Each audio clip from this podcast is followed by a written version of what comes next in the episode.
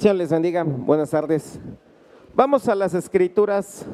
Antes de iniciar la enseñanza, hoy quiero comentarle algo. Deuteronomio capítulo 8, verso 17. Deuteronomio capítulo 8, verso 17.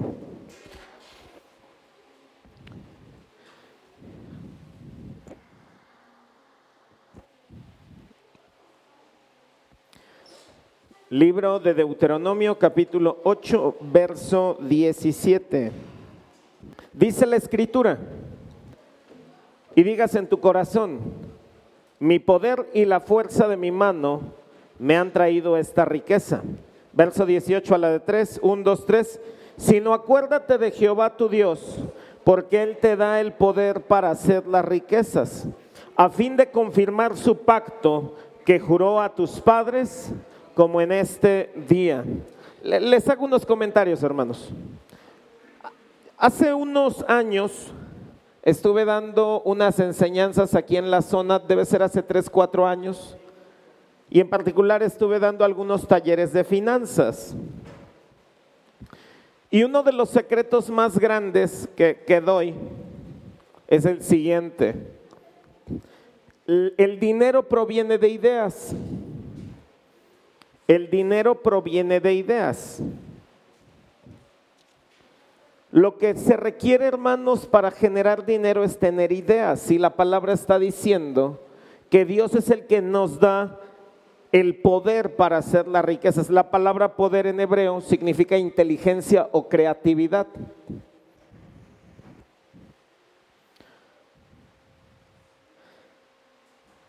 De igual manera, después de decir que las ideas nos dan dinero, en algún momento les estuve insistiendo, hermanos, de que su vida financiera no dependa de una sola actividad. Yo creo que la pandemia nos permite aprender muchas cosas en diferentes áreas de la vida, pero en particular el área financiera, hermanos, eh, que está colapsando en muchas áreas y se está especulando financieramente que va a comenzar la recesión a partir del mes de septiembre y octubre.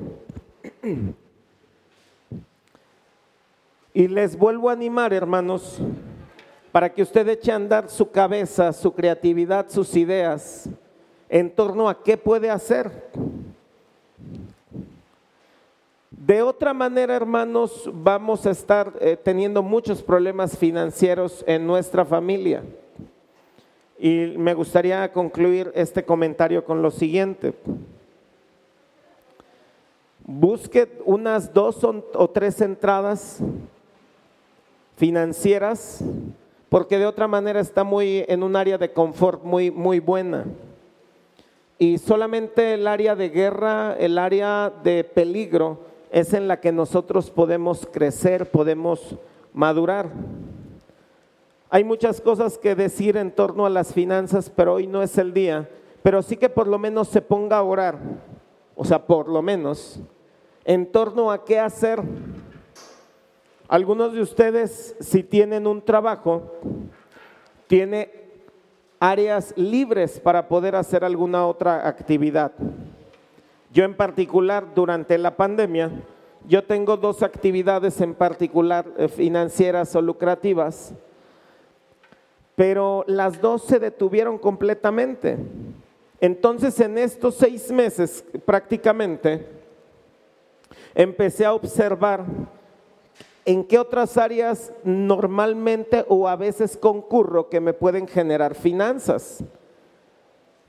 Le puedo decir que una de las áreas que es concurrente, o sea, no es a cada rato, es cuando salgo a predicar. Hace ya algunas semanas que estuve en Estados Unidos y cada vez que yo voy a enseñar me ofrendan. Y cada vez que salgo a un congreso, que ahora iba a salir a unos congresos a predicar, se detuvieron por la pandemia, pero es un área también de finanzas para mí. Y en ese sentido, le estoy diciendo, póngase a reflexionar. Otra de las áreas que también me ha generado dinero en otros tiempos es dar consejerías. Y entonces, si como abogado y como representante de otras personas no me generó finanzas, Entonces estoy observando que también sirviendo al Señor hay finanzas, uno, pero debo salir a las iglesias. Y la otra que le estoy comentando en mi persona tiene que ver con dar consejerías, tiene que ver con dar asesoramientos de varias formas y de varias maneras, diferentes aspectos de la vida. ¿Qué puede hacer usted para poder generar finanzas en este momento? ¿Quién le podría pagar a usted algo de acuerdo a lo que usted sabe? Yo, por ejemplo, estoy haciendo ya ajustes derivado de estos meses de inactividad precisamente para dedicarme y retomar varias actividades que he abandonado. Y por último, hermanos, no hay mejor idea que tener su propio negocio. Dicen que hay dos personas en la vida, dos clases de personas en la vida. Las personas que tienen metas y las personas que trabajan para los que tienen metas. Hay personas que tienen su trabajo y hay personas que van a trabajar para el negocio de otra persona 10, 15, 20, 30 años. Y usted a través de su trabajo va a beneficiar a alguien más. Salvo que usted decida tomar el riesgo de emprender un negocio y sobre todo capacitarse para hacer negocios. Fíjense que cuando doy consejerías, y lo puedo hacer en diferentes aspectos y diferentes ámbitos por las capacitaciones que he tenido. Estos últimos dos años, eh, directores de gobierno franceses me estuvieron dando una serie de cursos y diplomados. Y me ha pasado, hermanos, que hay gente que se le da un consejo y no valoran el consejo. ¿Sabe por qué no valoran el consejo? Porque no lo pagaron. Si la gente no implica un riesgo y no paga, la gente no valora las cosas. Recién platicaba con alguien acerca de, su negocio y me dijo, oye, ¿qué crees? Fíjate que fui con un consultor financiero, le expuse mi, mi negocio, le pagué mil pesos, toda la asesoría me la dio impresa y demás, y llegamos a estas conclusiones y me dijo, y estoy súper contenta. Le dije, ¿sabes que en algún momento ya habíamos platicado de esto y lo mismo que pagaste fue lo mismo que yo te dije? Es entonces que la gente no valora, hermanos. ¿Y sabe por qué la gente no valora? Porque usted mismo no se valora. Si usted no valora su tiempo, usted no valora el conocimiento, usted siempre lo va a estar regalando. La primera persona entonces que debe valorarse es usted. En Estados Unidos una hermana eh, trabaja en una empresa, llegó el, el manager y le dijo que si le podía elaborar un manual de cómo ella había sistematizado la línea de trabajo. Esta mujer le dijo que no y al final la corrieron. Con el paso del tiempo ella se entera que en el lugar de esta persona colocaron cinco personas más porque ellos estaban asombrados de la capacidad que tuvo de poder generar una mejora dentro de la empresa. Lo bueno de esta hermana es que estuvo dispuesta a decir, sabes que no te lo hago, te lo vendo. No se lo compraron y hoy están pagando cinco personas por esa posición. Me gustaría ya para finalizar este detalle, este comercial, ¿en qué área de su vida no se está valorando, hermano? ¿En qué área de su vida no se está valorando? ¿En qué área de su vida está detenido? Y es entonces el tiempo de generar cambios. Sea conmigo cambios. En estos tiempos de muchos cambios, uno ya no puede ir al súper como antes, ya no puede ir a la iglesia como antes, ya no se puede nada como antes. Estamos en un momento de cambio forzoso para todos los que estamos aquí. Así que le animo a pensar, le animo a sentarse a pensar qué puedo hacer conmigo, qué voy a hacer de mí, qué áreas debo emprender, qué áreas debo generar. Y al final me puse de ejemplo, precisamente para que usted se mire un momento dentro, para que pueda generar cambios. De otra manera, hermanos, no la vamos a hacer mortal. Aún no es quien está llamado a ser, pero las decisiones nos van a ayudar a poder llegar a ese punto. Así que hay que hacer algo, hermanos. Urgentemente porque Dios ya nos dio el poder para hacer las riquezas. El punto es creerlo, el punto es insistir, el punto es trabajar y sobre todo accionar o ejecutar. De nada sirve que usted sepa si no ejecuta. De nada sirve que tenga las mayores ideas, los mayores consejos, si usted no ejecuta. Hay que comenzar a ejecutar. Génesis capítulo 2, verso 2. Libro de Génesis capítulo 2, verso 2. Dice la escritura. Y bendijo Dios al día séptimo y lo santificó, porque en él reposó de toda la obra que había hecho en la creación. Lo que comentamos la semana pasada es que la palabra reposar, hay un concepto que se ocupa en filosofía que es ontología, vea conmigo, ontología.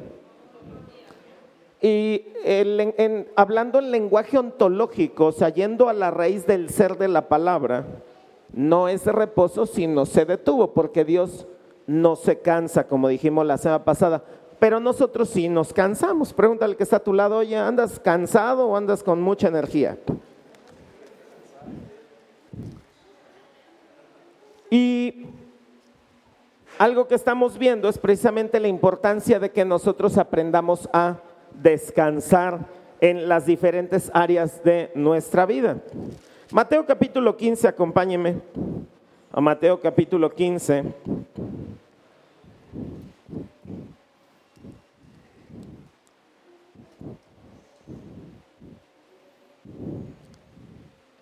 Y a manera de un breve repaso, la semana pasada comencé a hablar de que si usted no descansa, usted se fatiga. Si usted se fatiga, usted se enferma. Habitualmente nosotros llegamos a concebir el descanso físico, pero también hay otras dos áreas que requieren descanso. La semana pasada, de igual manera, hablamos en relación a tener un día de descanso. Les compartí acerca del Shabbat Shalom. Diga conmigo Shabbat Shalom. Que sería tener eh, el día de reposo, tener un día de paz el día sábado, que es el Shabbat. Eh, entonces, para poder encontrar paz, he hablado uno, tome tiempo de descanso. Si yo le preguntara, la semana pasada hice algunos comentarios en torno al dormir. La pregunta es, ¿quién ya comenzó a hacer cambios para dormir por lo menos ocho horas al día? Y ahí es la diferencia entre ser oidor y ser hacedor, hermano. Precisamente en ese punto, porque usted tuvo una semana para generar cambios y estoy seguro que no lo hizo, porque todavía no llega su momento de conciencia y espero que algún día le llegue ese momento de conciencia. Estaba leyendo que hay un punto cero, cero, cero, quién sabe cuántos, uno de gente que tiene la capacidad para no dormir, para dormir únicamente tres horas al día. Pero es extraño y se ha descubierto que es un tema genético. Tienen en sus genes esa posibilidad de únicamente dormir tres horas. Pero si usted no está en ese punto 0,00001%, usted requiere dormir por lo menos ocho horas. Otro de los comentarios que hice la semana pasada, la importancia del ejercicio. Y entonces me gustaría saber, pero no tiene que levantar la mano con su cara, lo veo. ¿Cuántos ya comenzaron a hacer alguna actividad física? ¿Cuántos ya comenzaron a hacer ejercicio? Y volvemos a lo mismo. Esa es la diferencia, hermanos, entre ser un discípulo de Cristo y alguien que simplemente viene a sentarse y a sentirse bien con lo que uno viene a enseñarle. Ya le hice dos preguntas. Uno, ¿quién ya durmió ocho horas por lo menos? Segundo, ¿quién está haciendo ya ejercicio? Y tercero, ¿quién ya comenzó a comer diferente? Yo sé que hay muchas excusas y pretextos, justificaciones, mentiras y todas las variantes del engaño Yo por lo menos conozco 30 variantes de la mentira. Y sé que alguno debe decir, es que yo me la paso trabajando. Mentira. La mayor parte de las personas que se, se, se está desvelando tiene que ver porque tiene una mala organización en su casa, una mala organización en su trabajo. Ahorita que comenzó el tema de la pandemia, muchas personas entraron a la dinámica de hacer oficina en casa, o como el anglicismo lo enseña, el home office. Y entonces las personas que entraron a hacer home office y que no hacían, sus, sus jefes les marcaban a las 7 de la mañana, 8 de la mañana, todavía a las 9 de la noche, 10 de la noche, todo encima, todo el mundo encima de las personas. Porque la ignorancia siempre va a traer entonces consecuencias. Le acabo de generar tres comentarios. Hermanos, la alimentación cambia la bioquímica del cuerpo. Cuando un cuerpo no tiene la alimentación o el combustible correcto y adecuado, va a generar entonces tanto hormonas como enzimas. Y hay muchas hormonas que son dañinas para el cuerpo, entre ellas el cortisol que está muy relacionado con el estrés. O sea, nada más desde la alimentación, hermanos. No estoy diciendo hoy que nos volvamos veganos, tampoco estoy predicando esa herejía de que nos volvamos este, vegetarianos, de ninguna manera pero sí que hagamos cambios en nuestra alimentación porque eso es combustible. Si nosotros comemos carnitas y nos da sueño, significa que fue un mal combustible. Y si le da sueño, peor. Yo durante años nunca concebí una comida, hermanos, que no te cayera tan pesada que te diera sueño después. Si a usted le pasa eso seguido, es que está teniendo una muy mala alimentación. Alguien dijo que comer saludable es caro, eso es una mentira. Si usted se levanta temprano y va al mercado y se compra su lechuga y sus verdolagas y demás, usted se va a dar cuenta que no es caro y sí es llenador. Mateo capítulo 15, verso 10 dice la escritura. Y llamando así a la multitud les dijo, oíd y entended. No todo lo que entra en la boca contamina al hombre, mas lo que sale de la boca, esto contamina al hombre.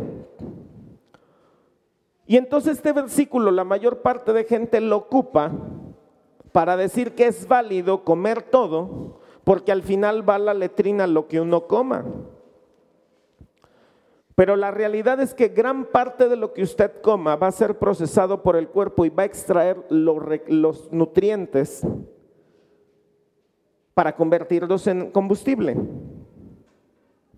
Por eso cuando aquel filósofo a mediados del siglo XVIII dijo, somos lo que comemos, y cuando el nutriólogo a, inicios del siglo XIX también dijo en el área de la nutrición, somos lo que comemos, habríamos que meditar qué está comiendo usted. Hay un paradigma, durante mucho tiempo en los años noventas, la gordura era símbolo de salud. Yo me acuerdo que cuando íbamos a la primaria, a la gente que estaba machonchita, se decía, mira, está bien cachetón, está bien saludable.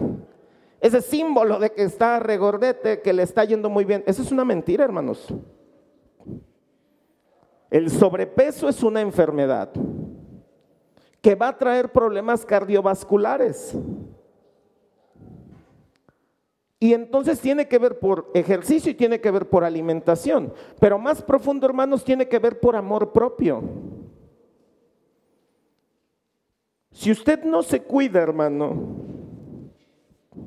nadie más lo va a poder hacer por usted. Si usted no se atiende, le debo decir una noticia, no toda la vida le va a vivir su mamá o su papá. Entonces, tarde que temprano usted debe iniciarlo. Lo que está hablando el Señor Jesús es que está comparando dos cosas. Por eso le decía la semana pasada, el Señor Jesús hay que observar cuando Él compara, no está descalificando una, está comparando. Y dice, no es malo lo que contamina al hombre comparado con lo que sale de su boca. No, no hay comparación, es más importante cuidar lo que hablamos que lo que comemos. Pero cuando comparamos en temas de salud, sí habría que hacer muchas distinciones. La ocasión anterior leímos Levítico capítulo 11 acerca del listado de ciertos alimentos que se pueden, en particular de animales, y otros animales que no se pueden comer. En algún momento Sócrates dijo lo siguiente, tu mejor medicamento es tu alimento. Y tenía razón. La mayor parte de las vitaminas, minerales, etcétera, que requiere el cuerpo se encuentran en la comida. Ahora, ¿qué creen? Todo lo que es rico en vitaminas, en minerales, etcétera, todo lo que es nutritivo, ¿alguien sabe si sabe rico? Sí, depende de cómo usted haya sido educado inicialmente. Si usted fue educado a que se come lo que hay y le dieron sus verdolagas y le dieron sus espinacas y un cinturonazo para que se la comiera, o seguramente usted ya está educado para ello, no tiene problema. Pero yo que fui rebelde en mi nutrición, sé que es complicado cambiar los hábitos alimenticios, pero tampoco es imposible.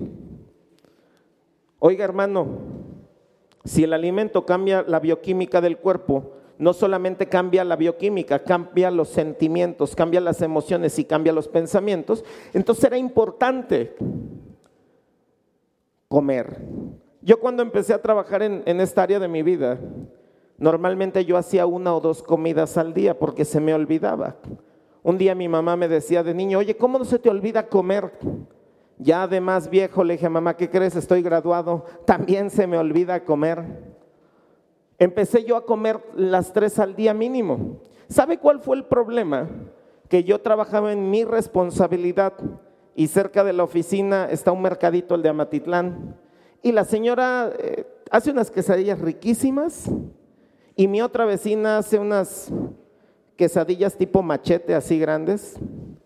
Entonces yo dije, voy a trabajar en mi responsabilidad y todos los días voy a desayunar. Después de dos meses de estar comiendo quesadillas, de desayuno muy rico, me di cuenta que pasó algo en mi cuerpo. O sea que no es nada más comer, hermanos, sino sí comer saludable. Yo creo que uno de los grandes detalles que no leemos tiene que ver en la alimentación, en las cajas nutricionales. Un día alguien me dijo, ¿qué crees? Si comes Carlos Quintos, te produce flatulencias. Yo, ¿cómo? Sí. Entonces que me voy al Carlos V y atrás dice, este producto puede causar flatulencias. Y alguien se dirá, pero ¿qué son las flatulencias? Son los pedos, hermanos, pues. Produce gases. Y no solamente eso, sino otros alimentos, la tabla nutricional nos está diciendo. Ahora, para no meternos en más rollos, en algún momento le dije, ¿sabe qué? vaya entonces con un nutriólogo. Aprende a invertir en usted. La semana pasada fui al dentista y me dio una mala noticia. La mala noticia es que necesito brackets.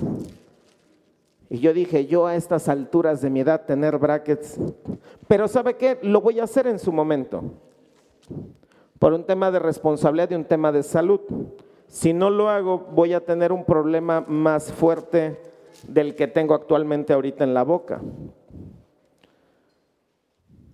Hermano, hoy le vuelvo a animar que se dé una visitadita al médico, al de similares. Un día de estos hágase análisis de sangre. ¿Sabe? A nosotros literalmente no nos gusta invertir en nuestra salud. Podemos invertir en ropa, podemos invertir en entretenimiento, podemos invertir en ciertas cosas, pero no en nosotros y nosotros somos prioridad. El que está a tu lado, tú eres tu prioridad. Vamos a la segunda parte, descansar la mente. Jeremías 29, 11. Jeremías 29, 11. Hay personas que ocupan frases como decir es que yo pongo mi mente en blanco. Es que yo pongo mi mente en un estado neutro. Eso no se puede salvo que alguien esté retrasado. Pero se han advertido estudios en la gente que se encuentra en coma, que en las áreas precisamente del cerebro, llámese pared frontal, llámese el hipocampo, el hipotálamo, etcétera, hay actividad neuronal. O sea, ni siquiera los que están en coma realmente detienen la actividad, salvo que haya algo como muerte cerebral, precisamente. Escuche, solamente la muerte cerebral le puede poner la mente en blanco.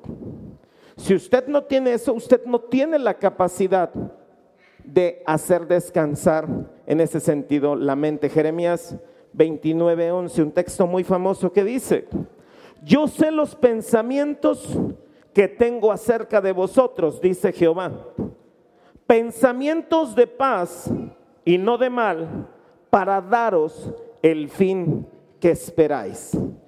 ¿Qué espera usted de Dios? Porque la gran distinción es la segunda parte del versículo. ¿Usted qué espera de Dios? ¿Y qué cree? Hay gente que espera de Dios su juicio, que espera de Dios su castigo, que espera de Dios su ira. Hay gente, y seguramente entre nosotros, que no espera tampoco nada bueno de Dios. Algo que le puedo decir inicialmente es, debemos corregir los pensamientos que nosotros tenemos acerca de Dios. Es lo primero que cualquier cristiano debe corregir. Si usted no corrige los pensamientos extraños que tiene de Dios, que están fuera de la palabra, o por una mala interpretación de la palabra, usted va a tener grandes consecuencias. ¿A qué me refiero? Hay personas que conciben a Dios como el Dios castigador. Entonces, ¿qué espera esa gente de un Dios castigador? Castigo. Hay gente que le pregunta a Dios, pero ¿por qué me está pasando esto? Porque están interpretando que Dios todo el tiempo está enojado con usted. Entonces usted tiene pensamientos totalmente equivocados acerca del Señor.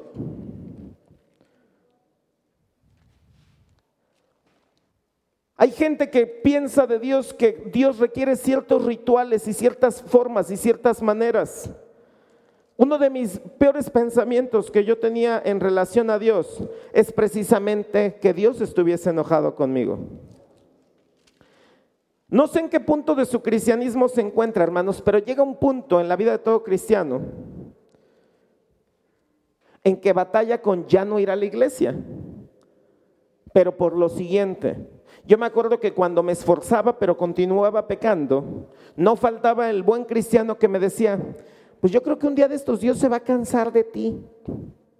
¿Ha escuchado esa frase? Algún día Dios se va a cansar de ti. Bueno, a mí sí me lo dijeron o hasta yo me lo decía. Pero la realidad, hermanos, es que Dios no es como nosotros pensamos, soñamos e imaginamos. Dios es muy diferente, y más cuando lo vamos viendo en las escrituras. Sí, efectivamente, Dios tiene tiempos de juicio, Dios tiene tiempos de enojo, escuche, pero en el tiempo de la ley. En el tiempo de la ley, de esa manera Dios ejercía juicio sobre todo su pueblo y en particular sobre el pueblo de Israel. Pero en estos tiempos que nosotros vivimos en la gracia y que Jesucristo dijo, de esta manera les voy a enseñar a orar. Vosotros pues oraréis, oraréis así, Padre nuestro que estás en los cielos y entonces viene a traer el Señor Jesús algo que los judíos no tenían y no comprendían, la paternidad de Dios para cada uno de los que están aquí. En una ocasión el Señor Jesús diciendo, ¿qué padre de vosotros hay? Que si un hijo le pide pan, le da una piedra. Y comienza diciéndote que si tú tuviste padres imperfectos, pero que se esforzaron en darte algo bueno, entiendas que ellos no se comparan nada con nuestro Padre Celestial. Y entonces comienza a quebrar nuestra vana manera de pensar. Algunos de ustedes se sienten abandonados por Dios. Sienten que Dios no los escucha. Sienten que Dios no está respondiendo, pero ojo, si lo está escuchando y no está respondiendo como usted quiere porque no es su esclavo. Cuando nosotros oramos, hermanos, y oramos de acuerdo a la voluntad de Dios y de acuerdo a la palabra de Dios, estamos sometiéndonos a que Dios haga las cosas como Él quiere y no como nosotros deseamos. Las cosas nunca van a suceder como tú quieres, gracias a Dios. Van a suceder como Él quiere, gracias a Dios. Si algo no te está funcionando, probablemente te, te encuentres pegando cosas contra el aguijón. Como dijo Pablo, dura cosa es dar cosas contra el aguijón. Dar cosas contra el aguijón es una expresión de dar patadas hacia un clavo, por así llamarlo. Entonces imagínese gente que no está aceptando lo que está sucediendo en su vida y le está dando cosas contra el aguijón, patadas contra el clavo. Vamos a salir lastimados y heridos. Porque también dice la escritura, Acompáñeme, por favor, sin perder, perder Jeremías 29:11. Acompáñeme a Efesios, capítulo 3, verso 20. Efesios, capítulo 3, verso 20. Dice la escritura. Vamos a leerlo a la de 3. Efesios 3:20, a la de 3, 1, 2, 3.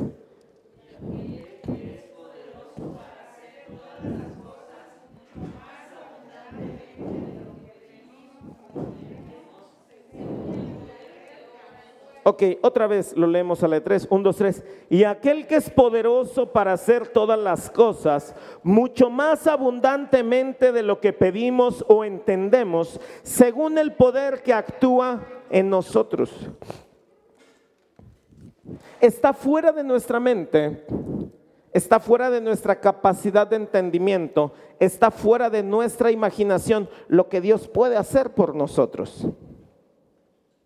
Este texto dice que cuando, aun cuando tú ores, Dios no se va a limitar a hacer las cosas como tú las pides, sino las va a hacer mucho más abundantes de lo que pedimos porque no entendemos al pedir.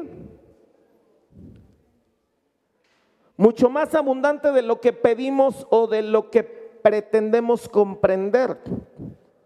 Esa es la clase de nuevo pensamiento que Dios quiere para los que estamos aquí. Por eso el mismo Señor Jesús dijo, no se puede poner vino nuevo en odres viejos, porque si no, se rompe. Pero lo que sí se puede hacer es poner vino nuevo en odres nuevos. ¿Cuál es el problema de la mayoría de cristianos, hermanos, y del pueblo del Señor? Que pretenden ser un odre viejo recibiendo vino nuevo. No se puede porque se va a quebrar. Si usted no está dispuesto a aprender, a desaprender y a reaprender, usted está perdiendo mucho de la vida cristiana. Porque entonces en su cerebro se va a generar algo. En su cerebro se va a almacenar el conocimiento pero no la ejecución de ese conocimiento que sería ser inteligente.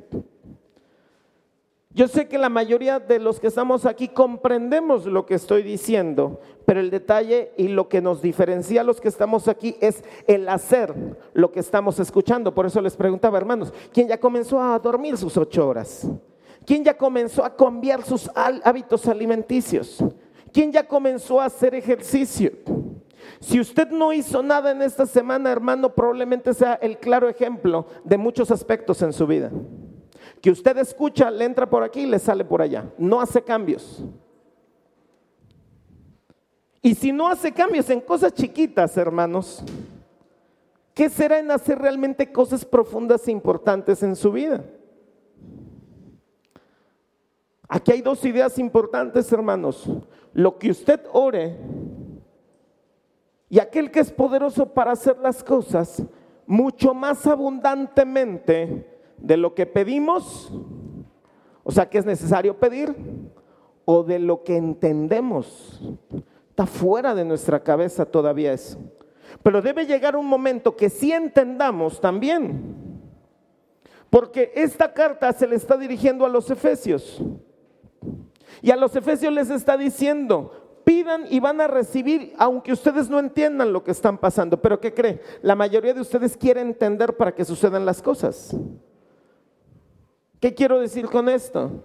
Si usted está en una situación financiera y, por ejemplo, usted está pidiendo un milagro financiero, usted empieza a decir, ay, seguramente el milagro es que me paguen, seguramente el milagro es que me encuentre, seguramente el milagro es que también rasque y me encuentre un tesoro.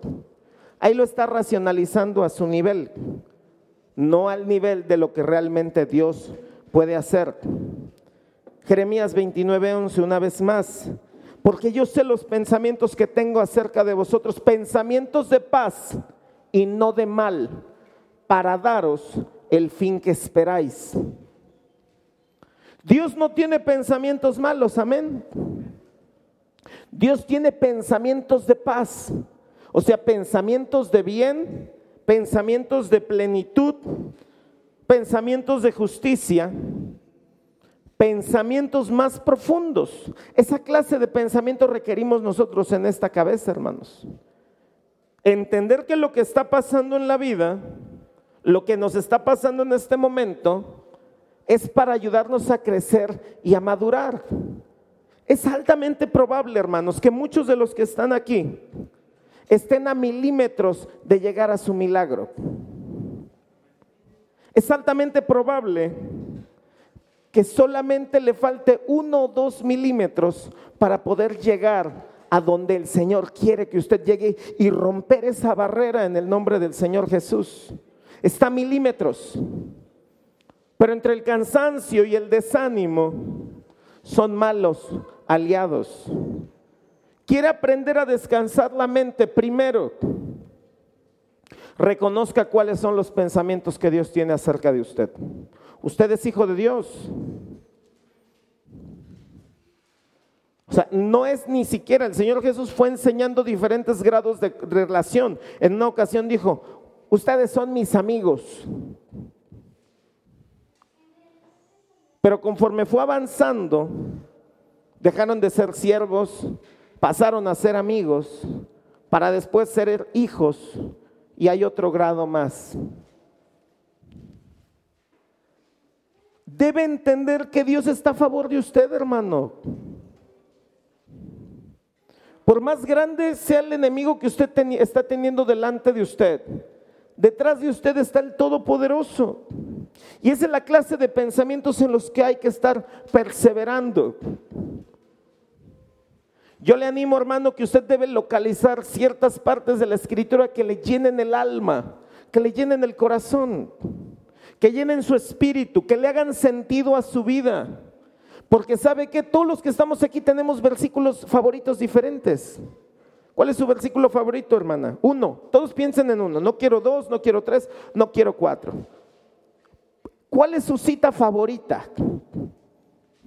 Hermana, a ver, Rubí. A ver, le doy que piense. ¿Quién tiene ya lista? Uno, sí, Delia. ¿Qué dice? Cuando pases por los ríos, ¿esa? ¿He dado hombres por ti?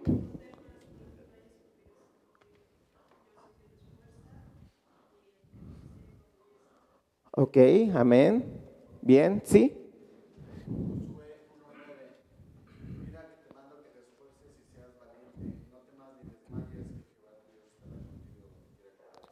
Perfecto. uno, uno, el más favorito. Yo sé que es complicado, pero sí, a ver, aquí y luego allá, sí. Ok, segunda carta a los Corintios 12, 9. E, e, esa es como de muchos, ¿eh, David? Sí, hermana, ¿cuál? Amén.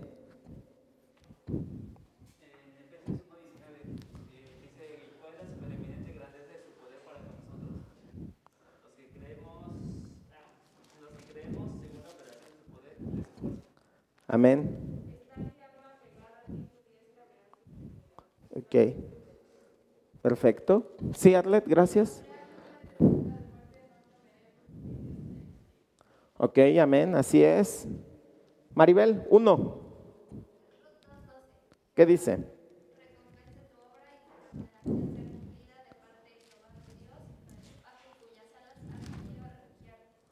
Amén, gloria al Señor. Hermano, ¿por qué estoy haciendo esto? Primero, debemos reenfocar nuestros pensamientos. Sabe que todos los que estamos aquí, por el hecho de estar en el mundo, tenemos una carga de negatividad muy fuerte en nuestra cabeza. La mayor parte de lo que pensamos son cosas terribles en nuestra vida. Si usted descuida la mente, la mente es tendenciosa a pensar mal de usted, de los demás y de Dios. Algo que yo le quiero animar, hermano, usted debe ubicar cuáles son los pensamientos de sabotaje que usted tiene. Si yo le preguntara en qué piensa la mayor parte del día, usted tendría un, tremendo descubrimiento. ¿Qué piensa la mayor parte del día? ¿Piensan sus dedos? Las deudas van a seguir creciendo. ¿Está pensando en sus hijos? Está condicionado su pensamiento. Escuche, el mundo ha condicionado nuestro pensamiento, hermanos. Ahora que, viajaba, e, en ese vuelo en particular siempre nos dan una pantalla a todos los pasajeros. Entonces usted va, lleva sus audífonos, usted se va reventando las películas que ellos decidieron que vamos a ver. Es un catálogo que ya está. Y cuando yo me levanté al baño, Observé y todos estábamos viendo diferentes películas y programas, pero estábamos viendo lo que ellos querían que viéramos. De esa manera nos condiciona el mundo. No había opción. La capacidad de decisión es una capacidad de libertad. No hay cosa más libre que cada quien tome sus propias decisiones. Pero el mundo no le interesa que usted tome sus decisiones. Usted llega a McDonald's y usted llega a cualquier negocio y lo primero que le dicen, ¿qué quiere? Pero le digo que la sopa del día es esta. ¿Y qué tal? Está bien buena. Y se la sirven y no estuvo buena. Si antes de que me pida le voy a decir que tenemos descuentos en tal y tal hamburguesa y en tal y tal pizza, ya lo están condicionando. Ni siquiera tenemos capacidad de decisión realmente, porque el mundo todo el tiempo nos está humillando, nos está doblando. Hermanos, le estoy preguntando, usted debe ubicar en qué está pensando. ¿Qué piensa cuando viene un problema? ¿Qué piensa cuando viene una situación difícil a, su vida? Ahí, en ese punto de quiebre, emerge realmente lo que nosotros pensamos. Otra vez le pregunto, ¿qué piensa cuando está en un problema? Porque ahí va a emerger realmente, si nos vamos a esas teorías del pensamiento y esas escuelas de psicología del inconsciente, del superconsciente, del hiperconsciente, de la gran mente, y nos vamos a temas metafísicos, no la vamos a hacer, pero si nos concentramos en, hermanos, si usted tiene una situación en su vida, dígame qué piensa acerca de esa situación. No desde el maquillaje y no desde la hipocresía, sino realmente qué piensa. Muchas personas están estructuradas desde el miedo, hermanos. Tiene miedo, acéptelo. No esté negando el temor. Conozca qué clase de pensamientos tiene, de tragedia, de dolor, de sufrimiento, de que esto se va a poner peor. De por sí, hermanos, nosotros todo el tiempo tenemos presión externa. Hay eventos fuera de nosotros todo el tiempo, la casa, la familia, el trabajo, la iglesia, el rutero, los de la combi. Pero tener presión interna y ser nuestro peor enemigo en la mente es terrible. Ahora le voy a decir algo, el área de renovar la mente a mí en lo particular yo he tardado años. Yo quisiera decirle que esto es una cuestión de dos, tres sesiones. Sí, se puede en ciertas áreas, en algunas horas, eso sí lo creo. Siempre y cuando la gente esté lo suficiente quebrada que quiera cambiar. Sabe que para que haya un cambio en la vida debe estar uno quebrado, debe estar uno roto para decir, ya no quiero más de esto, quiero ser diferente. Pero hay gente que requiere ser quebrada más fuerte y desbaratarse hasta el polvo para volver a ser creada. Yo espero que usted no sea de esos que requiera ser quebrado y pisoteado, humillado, sobajado, empobrecido y demás para querer cambiar. Última parte. Acompáñeme al Salmo 23. Le di dos recomendaciones en torno a la mente. Uno, empiece a apropiarse de los pensamientos de Dios. Y en otro sentido, cualquiera de las dos corrientes de pensamiento son válidas, es ubique sus propios pensamientos y trabaje sobre ellos. Yo hace mucho tiempo aprendí a dejarme de quejar por una enseñanza que Dios me dio y seguramente se la he compartido. Un día iba viajando, era un viaje largo, y Dios me dijo, no te quejes. Y yo le dije, pero si ni me quejo, fíjate. Pero a lo largo del día descubrí que tenía una boca llena de queja. La queja desgasta y la queja debilita físicamente. ¿Sabe? Desde hace tiempo yo practico el agradecimiento matutino. Empezar un día agradeciéndole a Dios es de las experiencias espirituales más fuertes, más grandes y relevantes que pienso que cualquier ser humano puede tener. Agradecerle a Dios por la vida, por la familia, por la comida, por las oportunidades, por las posibilidades, por los milagros. Agradecerle al Señor es una práctica espiritual que yo le animo a estar eh, ejercitando en todo momento y en todo tiempo.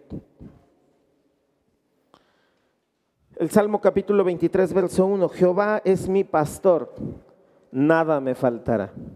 En lugares de delicados pastos me hará descansar junto a aguas de reposo, me pastoreará. Descansar el espíritu, ya conmigo, voy a descansar mi espíritu. Fíjese que descansar el espíritu es probablemente lo más fácil entre todo lo que acabamos de dar algunas bases. Descansar el cuerpo, descansar la mente. Quiere descansar la mente, céntrese en cosas buenas, en cosas santas, en cosas dignas. Llene su mente de buenos pensamientos, llene su mente de buenas ideas y va a descansar. Porque la mente obsesionada, la mente estresada, se alimenta de malas noticias y se alimenta de temor. Por eso yo sigo insistiendo, hermano, si usted no vive de las noticias, no vea noticias. Solamente estrés, angustia y obsesión, porque el negocio de estos días es estar estresando a todo el mundo. Aprenda a cuidar usted su mente, porque de otra manera no, hermanos, lo que entra a la mente ya no sale de la mente. Si va a obsesionarse, obsesiónese con la palabra. Si va a obsesionarse, obsesiónese con la oración. Si va a estresarse, sea porque quiere orar tres, cuatro horas y no solamente lo que ora. Yo creo que de esa manera nos podría ayudar mucho. Pero descansar el espíritu. De hecho, de las tres áreas de descanso, hermanos, la más potente de las tres tiene que ver con descansar el espíritu. ¿Cómo descansamos el espíritu? Estando en la presencia del Señor. Estar en la presencia del Señor implica tener tiempos de oración. Tener un tiempo donde uno pueda platicar con el Señor. Y no solamente platicar, sino escuchar al Señor. Descansar el Espíritu implica estar aquí, hermanos. En el tiempo de la alabanza, en el tiempo de la adoración, hay un momento en la vida de todo cristiano, hermano, que uno aprende a meterse en la presencia del Señor y aprende que si uno es de mente débil, uno debe cerrar los ojos para no estar viendo a los demás y uno ya se distrajo. Escuche, aprender a meterse en la alabanza y en la adoración se requiere precisamente eso, aprendizaje.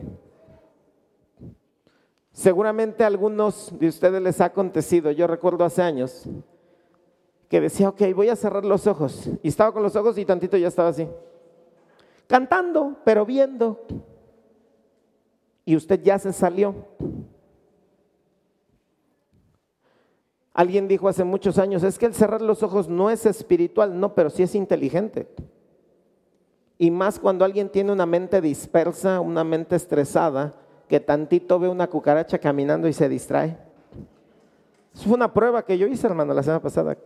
Saqué una cucaracha para si se distraía con ella, ¿no? Pero meterse en la presencia del Señor requiere trascender de comprender que los hermanos son un apoyo para nosotros. Ellos no atraen a Dios, ellos no están ministrando a Dios, lo estamos haciendo todos. Es que de repente son muy románticos que andamos ministrando el corazón de Dios. Eso no es así, porque entonces Dios dependería de nosotros y Dios no necesita de usted. ¿Cuántos saben que Dios no necesita de nosotros? Dios quiere una relación con nosotros. Usted muchas veces sí necesita a Dios porque le gusta usar a Dios. Pero ni siquiera Dios quiere ser usado por usted. Dios quiere una relación. Las necesidades son de uso. Ah, necesito un refresco, necesito esto, necesito, necesito un beso. Pues qué egoísta. Pero aprender a disfrutar y meternos, enseñarnos, doblegar nuestra carne a que no es lo que la carne diga, sino lo que nuestro espíritu realmente anhela. Debe llegar un momento en nuestra vida, hermanos, en que usted se despierte en la madrugada y se diga, ay, ¿por qué no puedo dormir? Y diga, ya sé, el Señor me está despertando. Y tomar tiempo para leer y tomar tiempo para orar. Debe llegar un momento en su vida de hacer eso. Debe llegar un momento en su vida donde usted desee leer la palabra del Señor.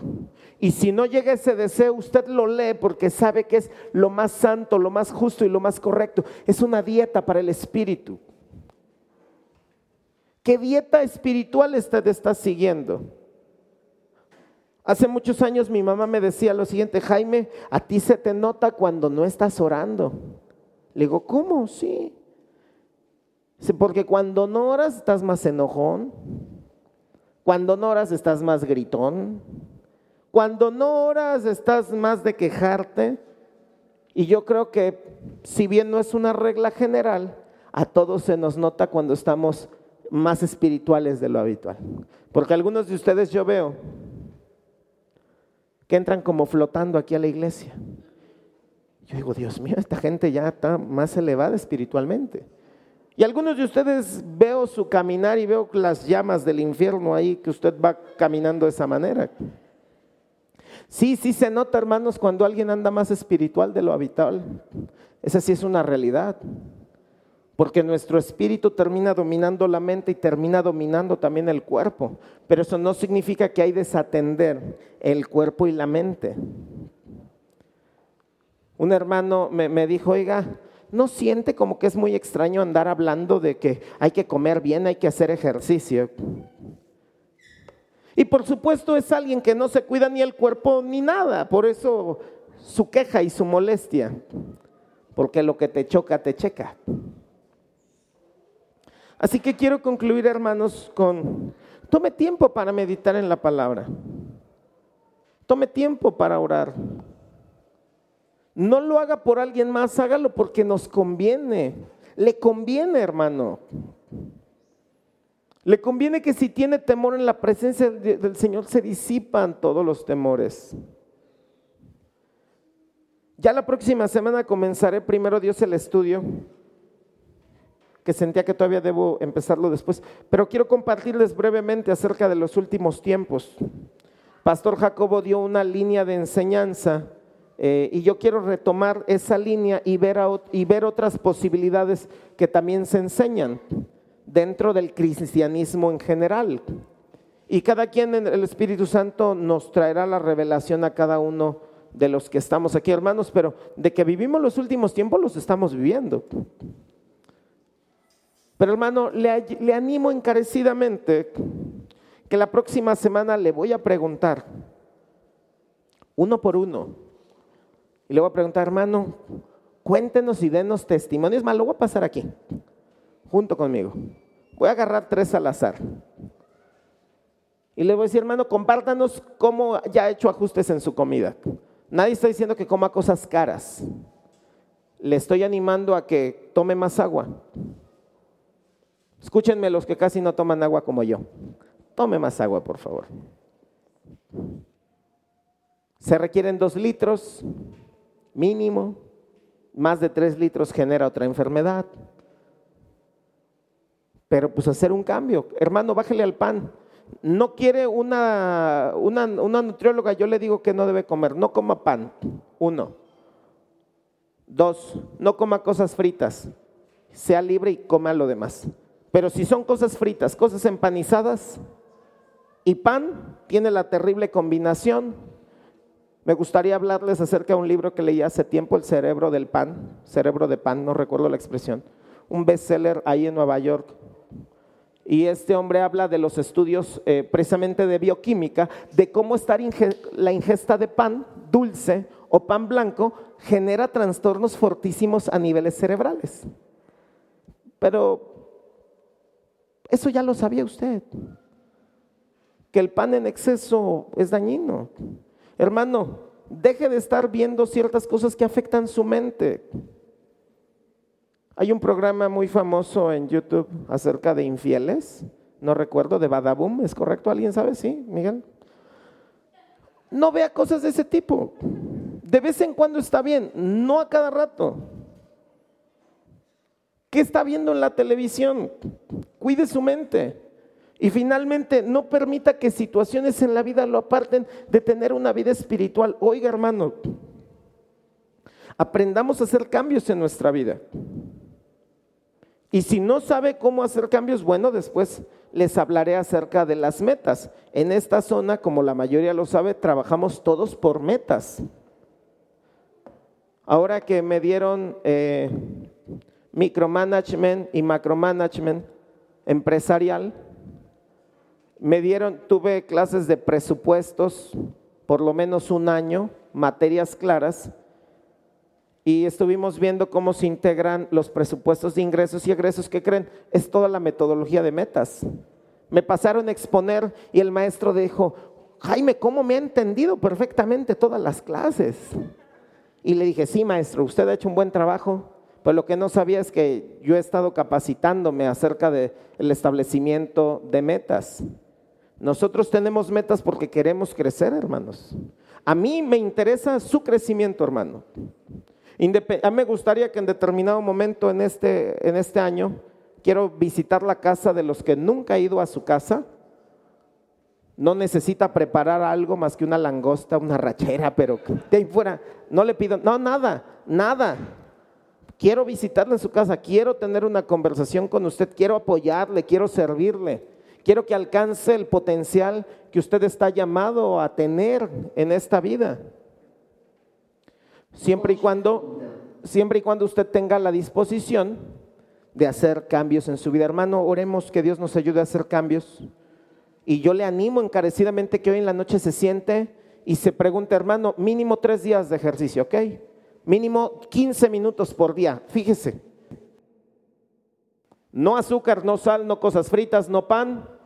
Y entre a las cosas verdes, deliciosas. Vamos a orar. Señor, gracias.